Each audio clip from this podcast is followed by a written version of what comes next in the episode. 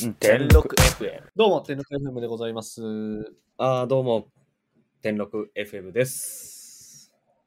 いやー、明日はね、東京は大雪らしいということで、え、大雪なんですか？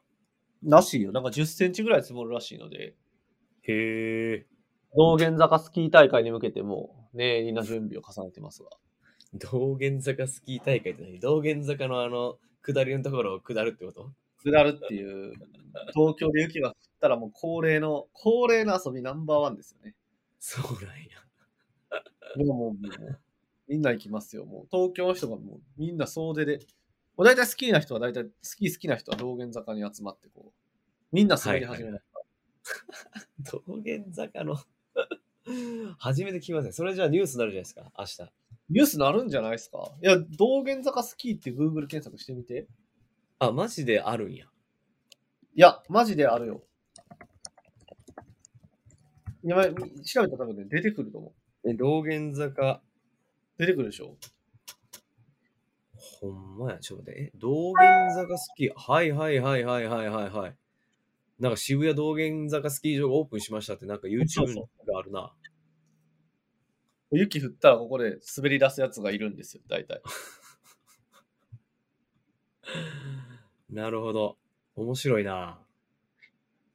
まあ明日はもう楽しみで楽しみで。もう僕もこのためだけにスキーを30年間やってきましたから。はいはいはい。30年やってたっけ？やったことないですね、スキー。なるほどなるほど。ででも難しいですよね、スキーは。やったことがないんで難しいかどうかもわからないですよね。いやなんか難しいと聞きますよ。あ、ほんまですか？あの、すなんかコントロールができないっていうのと、そもそも、なんすかね、固定されてるじゃないですか、足。はいはいはいはいはい。なんか、それで結構むずいっていうのは話は聞きますね。まあ、俺もやったことないですけどね、言ってね。なるほどなるほど。お便りいただいてるみたいで。はい。読みます。はいはい。えっとですね、えー、ラジオネーム、たんこぶさん。ありがとうございます。はい。ありがとうございます。ありがとうございます。あの、気になるニュースがあればっていう、ちょっと、あの、お便りなんですけどね。はいはいえーまあ、転職人口が増加してんじゃないの？このコロナでっていうところで、はいポーンって URL だけが 送られてて。ほう。まあ多分、これについてお前ら話すよっていうことなのかなと思うんですけど。なるほど。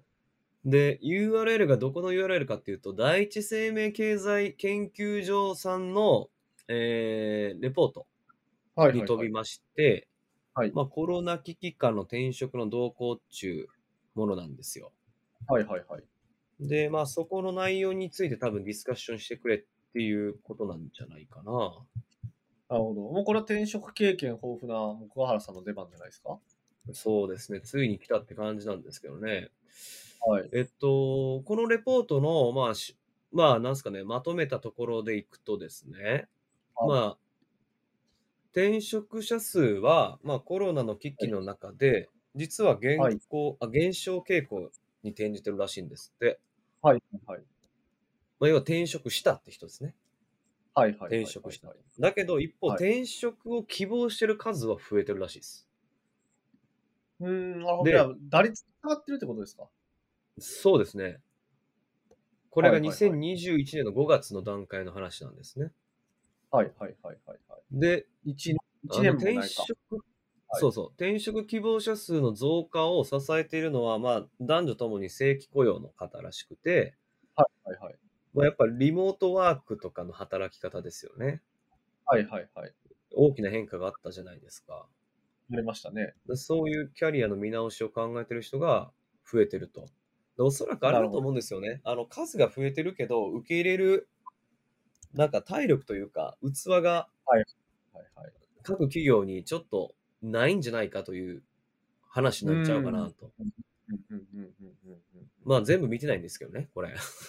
全部見てないから何とも言えないんですけど。まあでも、なんすかね、あの、そそれでいくと、僕の周りも結構転職してる人は増えました。あ、正直ほんまですか？増えてます。ほ増えてます。ほうあのまあ直近でいくと、まあ別に名前出してもいいと思うんですけどね。あの、加藤裕二君。う。おー、あれまた転職しちゃったんですか？あれから。ああ、もう決まったみたいですよ。あ、決まったんですね。決まったみたいですよ。年収は上がったらしい。おお、それは良かったじゃないですか。だ彼はなんか割とジョブホッパーなイメージがすごいありますよね。多分僕よりかしてますね。おお。4社目じゃないですか、次。すごい。いや、転職って一回してみたかったですね。はいはいはいはいはい。転職ねこれち。ょっとさ、音すぎます？やっぱ。音がずれてないですよ。パトロールが結構ある気がするんよね。ああ、なるほどね。まあ、ちょっとこれは実験でやってみましょう。はいはいあの、皆さん、えっと、し 視聴者というか、聞いてくださってる皆さんに説明すると、全キャスターというサービスを使って、今、リモート収録を試みてます。はい。なので、いつもよりももしかしたら、ラグがあったりとかするかもしれないんですけど、まあ、なんか、URL 一つで全員に共有ができて、同じ、えー画面上で収録ができて、しかもなんか書き出すと違うデータがそれぞれパーンと出るらしいんで、まあ編集する方にとってはかなり便利なツールになってると。なので、マイクと、えーイヤホンさえあれば、もう誰でも収録できるってことで、これはつまり天禄 FM とのコラボがよりハードルが低くなったというところです、ね。まあ、試してみましょうということで。そうそうそうそう、そういうことです。はいはい。はい。で、ちょっと話を戻すと、えっと、はいまあ、転職する方がやっぱり増え、えーごめんなさい、えー転職できた人は減ってはいるけど、希望が増えてるってことは、やっぱりこのコロナで、はいなんすかね、あの、環境の変化っていうのがやっぱり大きく出たじゃないですか。まあ、それが多はい分一番大きいのがリモートワークだと思うんですよね。はいはいはい。要はもう会社に行かなくても仕事ができるっていうのがみんなある程度経験できちゃったわけじゃないですか。はいはいはいはいはい。ってことは、僕もそうなんですけど、あのー次のキャリアを考えるときに、やっぱリモートワーク丸質のところがいいなと思うんですよ、なるほど。正直。はいはいはい。で、まあ理由としては、まあ、あの、共働き、例えばですよ、共働きになったときに、はい子供が仮にできたとしたら、まあ保育所に預けないといけないとか、はいはいいう話になったときに、ね、自動待機み昨今あるし、まあやっぱコロナだから感染する確率が高くなるじゃないですか、子供の。はい。はいそうなってきたときに、まあ、家でこう育児をしながら仕事ができるっていう環境が整うのであれば、まあ、もちろん難しいのは分かってるんですけど、はい。それは一つ新しい働き方になるから、いや、それは考えるなと思うんですよね。納得のいはいはいく数字だなと思います。確かにね、まあなんかその、なんていうんですかね、あのーまあリモートワークが必須になってきてる中で、なんかそういうこう、もっと自由にとか、もっとやりやすくみたいなところで転職を考えてる人ってなんか増えてきてる可能性はありますよね。はい。それはおっしゃりますね。えちなみに和田さんが作られた会社は、はいリモートワークなんですか？うちはですね、まあリモートをなんかこう、妨げるものはないないですけど、まあ、あのなんでしょうね。まあ、クリエイティブなことはオフィスでやろうねっていう空気は、まあ、特に創業期ですからね。まあ、非常まあに確かにね。出る感じはありますけどね。はいはいはいはいはい。え、今、社員何名いらっしゃるんでしたっけ？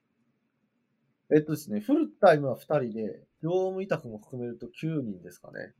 まあ、業務委託とか含めると。なるほど。それは職種で言うとなんか、デザイナーとかそういう系になるんですか？まあわかんないですけど。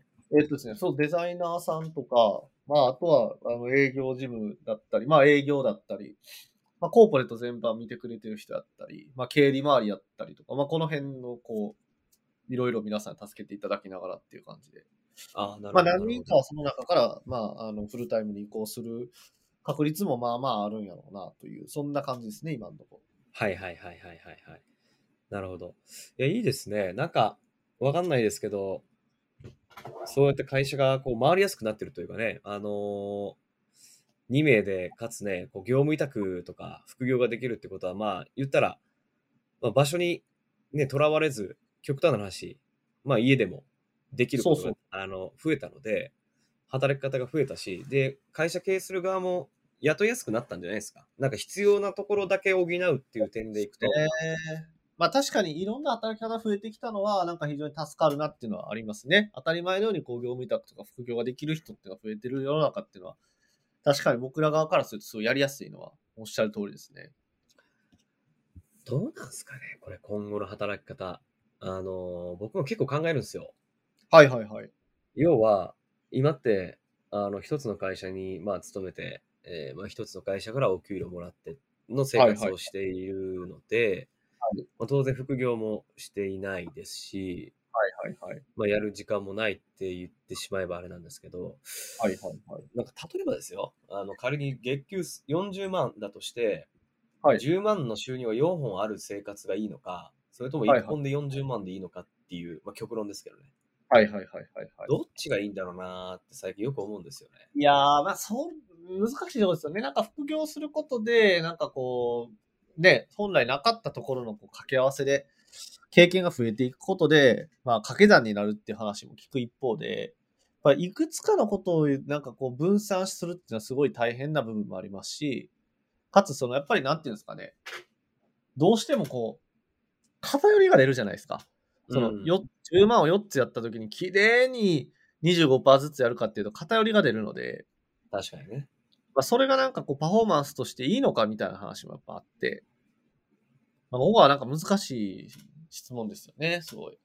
いや、そうなんですよ。だから例えば、その、わかんないですけど、あの、言ったら体力的な、なんですかね、はいはい自分の技術で売ってお金を稼ぐ、まあ、何か仕事と、自分の知的財産、まあ、いわゆる頭を使ってお金を稼ぐっていう、まあ、大きな2つのくくりがあって、多分うはいまく掛け合わせて初めてこう、なんかうまくバランスが整えるんじゃないかなと。要は、あのデザイナーの方が、えーまあ、デザイナーでやりながら、別の仕事のデザイナーをやりつつ、実は動画編集もやりつつってやると、まあ言ったら極論の話、ずっと手を動かしてるわけなんで、まあ副業っつっても、まあ、時間だけ奪われるから、結局なんかバランスが悪くなっちゃうと思うんですよね。だからさっき和田さんが言った、その、例えば極論ですよ、1時間コンサル料で20万稼ぎます。はいはいはい。で、その空いた時間で、えー別の何か、えー動画編集なのか、それとも、はいえーセールスなのかわかんないですけど、それで20万稼ぎます、40万みたいな。まあ、そういう、うまく時間を使いつつ自分のえースキルと経験をお金に変えていくことができれば、なんか住みやすい世の中にななるんじゃないかな。その人うにとっては。極論ですけどね。まあそうですよね。まあだからほん、まあそんなに、なんか今は、なんていうんですかね、そう副業で動ける人に価値があるみたいなところは一方であるわけですよ。まだまだ定着してないから。だからどうしてもそういう人の単価が本来より高くなりがちなのかなってところもちょっと思っていて、うん。これ陳腐化すればするほどどうなるんやろってところは一方であるかもしれないですね、もしかすると。確かにね。うん。難しいよな。いや、だから、難しいところですよね、ほんとね。いや、ほんと難しい。わかりました。でも結局なんかあれじゃないですか、その、なんかキャリアをどう描いていくか、まあ転職もそうだと思うんですけど、あの、はいはい何かしらの目的があるじゃないですか。例えば、はいはいえーまあ多分一番大きな目的は幸せになることだと思うんですよ。人類の共通の目的って。はいその幸せが、じゃあ例えば家族4人で子供が、え2人いたとして、その子供を養うぐらいの生活費が稼げる、かつ土日がお休みで、えーなんかゆっくり休日も取れるみたいな、まあ、そういう生活をしたいとなれば、まあ、そういう会社とかに、えー移るっていうのは分かりますし、いやいや、俺はもう仕事一本で生きると、あの仕事で名を馳せるんだってことであれば、なんかメディアに注目されやすい、かつ単価が高いところにこう身を置くみたいなところがあるので、あの、割かしそのリモートワークで仕事をしたいっていう動機で僕転職できるほど甘くないなと思ってるんですよね。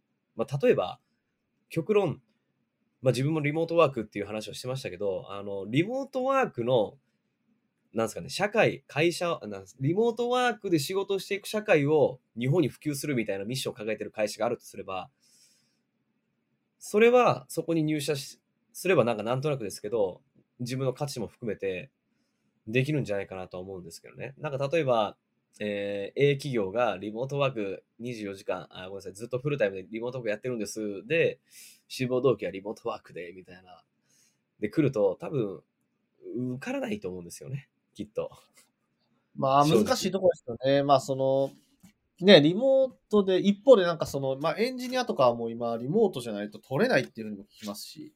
まあ逆にね。だからその市場が、なんすかね、逆転しちゃってるというか、そうそうエンジニアが不足してるからもう逆転の発想になってるじゃないですか。もう要はその求職者が強すぎるっていう。そう、リモートやったらやりますよみたいな感じになって。みたいなねそう、まあだからここは何でしょうね。でもやっぱりなんかこう、まあ対面のクリエイティブの重要性っていうのはやっぱこの期間いろんな人が知ってると思いますし、うん。まあ、このコロナのね、こう、まあとある人が言ってたんですけど、その、本来人間が数十年間かけて気づくはずの、その対面の価値っていうのを、この2年間で人間は一気に知ってしまったと。つまり本当だったら徐々に徐々になんかこうテレビ会議とかもまあなんか徐々に普及したりとか、なんかそういうリモート飲みが始まったりとか、バーチャルオフィスとかリモートワークとかいろんなものがこう段階を経ていくはずのものが、うん。ガッて一気に凝縮されて、ドーンって一気に来て、そこに、にハレーションが起きながらも、これはいける、これはいけないってことをガッて一気に学んで、で、やっぱ対面は重要やなっていうところに、なんかみんなこう、一定帰ってきてるような気がしてて、うん。もちろんリモートでできるものもあるし、それはそれでやるべきやしってことの中で、でも外せないものがあるなっていうこの気づきを、本来10年ぐらいかかるところが、なんか1、2年で終わっちゃった感があるねっていう話をとある人が言ってて、まあ、確かになんかそういう意味で言うと、なんか、あのーすごい働き方みたいなところも、まあ、やっぱりね、おっしゃるようにこう、リモートだけじゃあかんやんみたいなことを思ってる人が増えてきてる感じはあるので、うん。エンジニアとか一部のこう需給が逆転してる職種においては、まあ、引き続きそういうことなのかもしれないですけど、あなたがおっしゃるように、そうはがままも言ってられへんっていうようなのが、まあ、どんどんどんどん揺り戻しできてるような感じはありますよね。うん。うん。確かに、その対面の大切さっていうのはね、前のラジオからずっと喋ってますけど、めちゃくちゃ感じますよね。あの、ちまあょっとしたニュアンスとか、まあアイスブレイクじゃないですけど、なんかそういう我々がも本来ね、ずっとね、小学校から、まあ、幼稚園ぐらいか、幼稚園ぐらいから高校、大学で普通にね、毎日友達と会ってやってた時間、まあ対面だからこそ築き上げたものになってるしね、今の、まあ去年僕、とある大学の競合コンペに出た時に若者の調査をしたんですけど、やっぱり、はいはいはい。あのーなんだろう、若者って今ずっとオンラインで授業やってるから、友達ができないらしいんですね。本来であれば、4月にオえオープンキャンパス？じゃねえや、えっと、あれだ、なんとか、えー、な、えーなんだ、あれサークルとかの新刊、新入生歓迎会。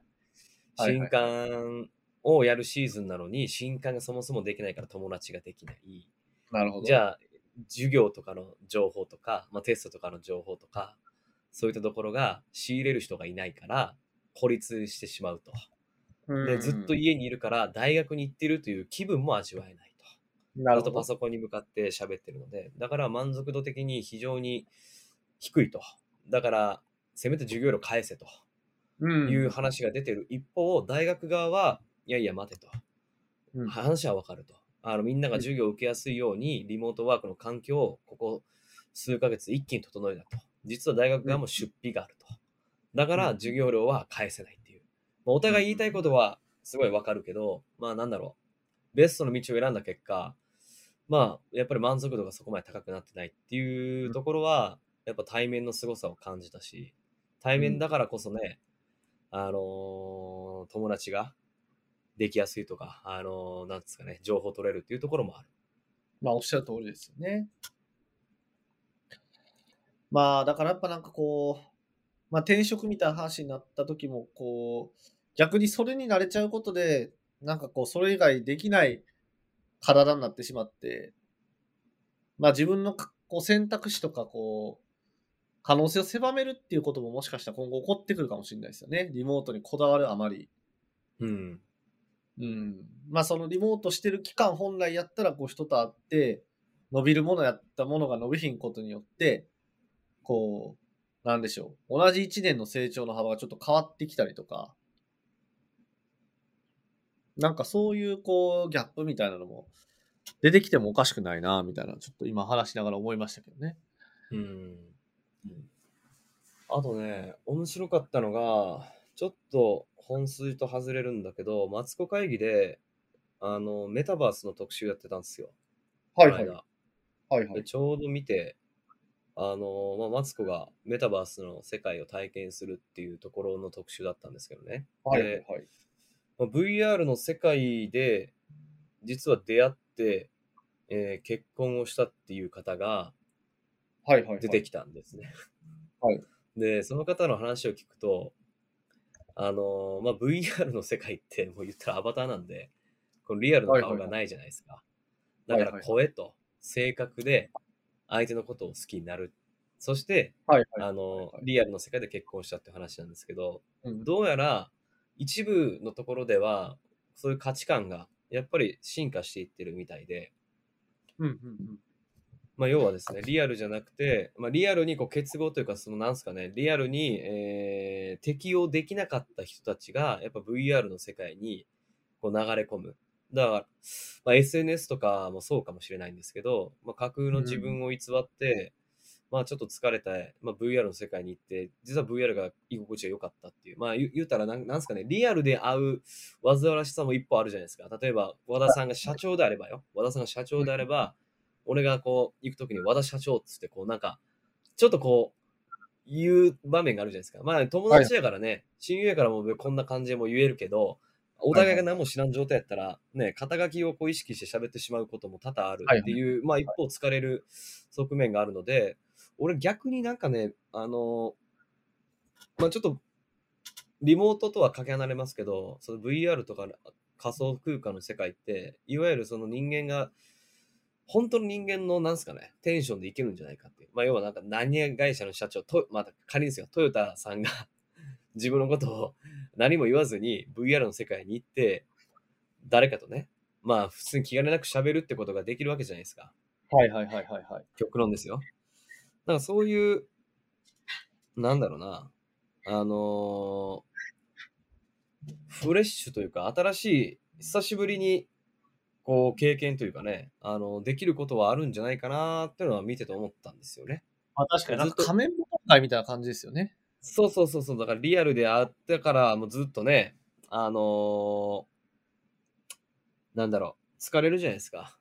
わかります社長、会長みたいな言って。わかりますわかります。だそこはなんかやっぱこう、なんて言うんでしょうね。あの、まあでもまあそれ、だからそういう出会いもあるっていうことでも結局そこでリアルに会うわけじゃないですか。そうそうそうそう。結局はよ、結局はリアルに求めんのかいみたいな話だけどね。入り口の違いでしかないんですよね、多分。うん。うん、で、あとさ、俺、あのーこの去年か、はいはいはい。ずっとリモートで仕事してた？人たちがいるんよね。東京の人たちなんやけど、はいはいはい。で、その人たちと、まあ、リモートでずっと打ち合わせをしていく中で、まあ、あの、縁あって愛媛の方に出店するっていう企業さんがあったんですよ。施設を。出店っていうのは、ああ、愛媛に出すってことね？そうそうそうそうそう、はいアスレチックパークのね。はいはいはい。で、それで、なずっと東京でやこのリモートでやり取りをしてて、まあ、じ愛媛に、まあ、オープニングの2週間前くらいずっといらっしゃって、まあ、リアルで会うじゃないですか。それ2週間前にはそのプロジェクトで初めて会ったの？そうそうそうそう、リアルでね。はいその時にやっぱり、あの、画面越しじゃわからんよね。例えば、えめっちゃ身長高いじゃないですかとか、ああ、意外にわかるわかる。意外に身長高い人多いよね。リモートでやってるそうそうそうそうそう。そうそのギャップは楽しかったな。リモートでここうやり続けて、あのいや意外に、ああ、身長高い、結構スリムなんですねとか、はいはいはいはい。まあ、あと極論匂いとかもあるじゃないですか。あの香水と匂いとか、その柔軟剤の匂いとか、整髪剤のね、はいはい匂いとかもあるし、なんか、改めて、まあ、和田さんの話じゃないですけどね、あの対面で会う喜びというかね、ありますよね。うん、やっぱそこは感じましたね。だから、全部が全部リモートじゃないといけないってわけじゃないので、時折こう混ぜていけばいいんじゃないかなっていうのがなんとなくいや、おっしゃる通りですね。うんあとはなんかこう、事務的にチャットやるってところは本当リモートでいいと思いますし、目的に応じてっていうのは結構あるんじゃないですかね。おっしゃる通りですね。うん、なんかより、本当さ、繰り返しになりますけど、なんかこう、議論をするとか、それこそなんかホワイトボードを使いながらものを作っていくとかっていうときは、まあ、ミロとかね、いろいろありますけど、なかなかオンラインやとっていうのはなんかやっぱこう、比較すれば比較するほど感じてしまう部分は正直ありますね。確かにね。うん。そこはやっぱなんかこう、本当に意外なんで分かったというか。で意外とこれもいけるやんって思ってた時期があるけど、なんかいざ戻してみると、やっぱあ全然ちゃうわ、みたいな。これでいけると思ってたのに、全然いけてなかったわ、みたいなうん。のはすごいあると思いますね。まあ一方でどうでもいい打ち合わせ中に仕事ができるようになったみたいな側面もあるので、まあなんとも言い難いですけどね、詳細はね。ただ、あの、はい次転職するとしたら、あの、まあ、もちろん対面でもいいんですけど、やっぱりリモートで働ける環境があるかないかっていうのは、僕、でかいなと思いますね。選ぶ基準として出。社はきついんじゃないですか、もうこの世の中。でもあるでしょ ?100% 出社の会社、いまだに、正直。まあ、あるんでしょうね。どうなんでしょう、ね。愛媛にもありますよ。うん。全然ある。愛媛はそうインターネットがないからとかではなくて。舐めてる？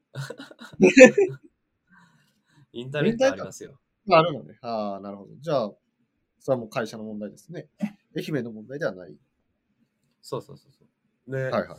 実は愛媛、愛媛県って、あのー多分行政で、まあ、1位とは言わないけど、結構はい。わりかしデジタルに関してめちゃくちゃ前向きに取り組んでる県なんですよ、ほう。行政が。っていう。のも今の現知事、中村知事がね、はいはいあのはい。3年前か4年前かな、当時の Google のオフィスに、はいはいと Yahoo のオフィスに、自ら行かれたらしくて、はい。で、もろもろ体験、経験されたらしいんですよ。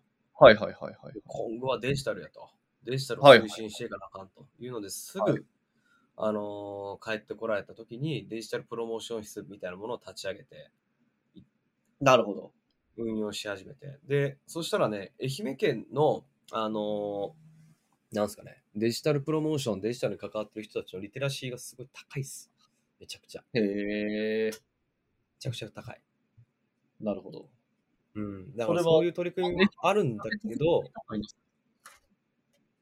そのそういう取り組みをしてるんだけど、多分その県内の企業が追いついてないのか、まあ、うん。そもそも愛媛という文化がもうやっぱりリアルだよねっていうところに重きを置いてるのかは、なるほど。まあ半々ぐらいだと思うんですけど、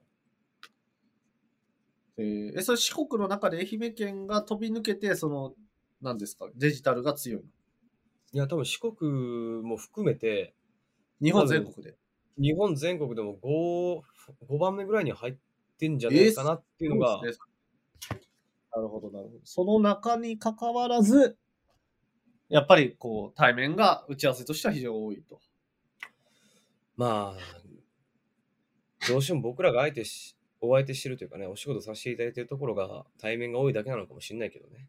中には、いやいや、やっぱり、いや、だと、なんか東京もね、本当ガッと揺れ戻しでみんな出社するようになってますし、まあ僕なんかも実際ね、会社を起こしたら、こう、直接まずはご挨拶みたいなのが、したいなと思うので、まあそういう世の中にこう、なっていくんでしょうね。まあハイブリッドになって、あなたがよりまあ、すべてリモートはきすべて出社はきついわっていうのも、まあみんなの中に定着してるんで、まあ、ちょっとはリモートできるよとかテレワークできるよっていうなんかそういう塩梅の会社がスタンダードになって、まあ働く方も働く方でね、まあ若い人なんて特に会社行って、ま、勉強したいわって人も多いですから、うん、だいぶそういうもうバランスが見えてきたんとちゃいます？そうですね。まあ、はいあと俺個人的に会社行くのあんま好きじゃないんで。なるほど。好きですか？会社行くの。好きそうですね、あんたは。いやまあ僕は、いや、もともとはそんなにですけど、あのーなんでしょう。えー、今のだから自分の会社を作ってからは週6日で行ってますね。はいはいはいはいはい。はい。なので、まあ、それはもう、なんて言うんでしょう。あの、今日、水曜日だけは行かへんようにしてるんですけど、はい。えー、まあ、それ以外は、まあ、ほぼ行って、まあ、メンバーの顔を見ながらやるっていう風に、まあ、一応してますけどね。うん。はい。確かにねや。っぱなんかタイムラグがありますね、結構。そんなことないですよ。いや、なんかね、テンポ、ワンテンポずれるよね。まあでもずれる。はい、ずれますね。俺が今日多分ぼーっとしてるからもしれん。い そういうこと？や、昨日、あ、じゃ昨日、あ、はい。昨日ね、朝4時ぐらいまで飲んでたんですよ。ああ、あんま寝てないわけですね。ちょっとぼーっとしますね。じゃあちょっとお疲れということで。まあまたそんな感じで、テレワークの議論はしましょうよ。そうね。まあ、とりあえずいただいたこの質問に関しては、あの、我々は、えーまあ対面もいいですし、まあ、なんですかね、リモートができる会社に行ってください。ただし、100%対面とかのところはあんまり行かない方がいいんじゃないか。ありがとうございました。お疲れ様です。お疲れで。す。はい。